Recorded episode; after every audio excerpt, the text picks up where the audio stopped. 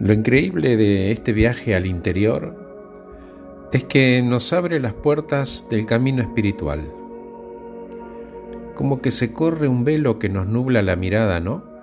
Con esas interpretaciones propias acerca de lo que ocurre, cómo interpretamos las cosas. Y es como un mapa del tesoro en el cual uno va descubriendo cofres con las cosas propias que nos hacen bien están, seguro que están, buscalas. Cómo nos sentimos es una consecuencia directa de cómo elegimos interpretar lo que nos sucede todo el tiempo.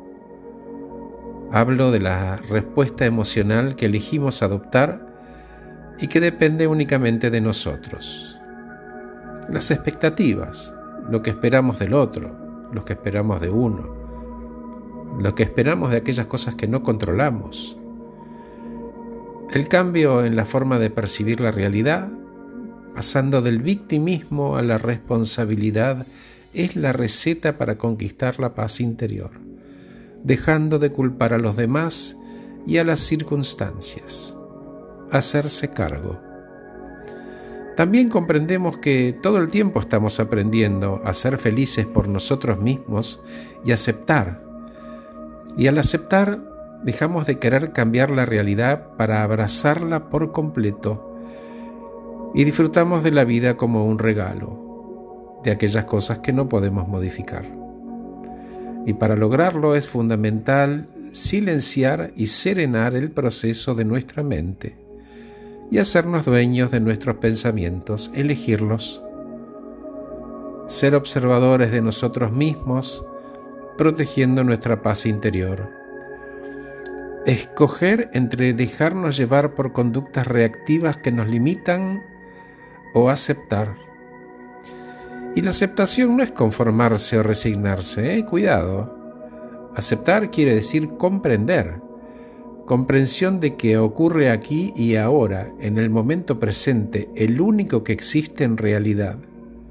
Porque el pasado se fue y el futuro no sabemos cuál va a ser porque aquello que no aceptamos se repite una y otra vez hasta que comprendemos que si aceptamos nos liberamos del sufrimiento.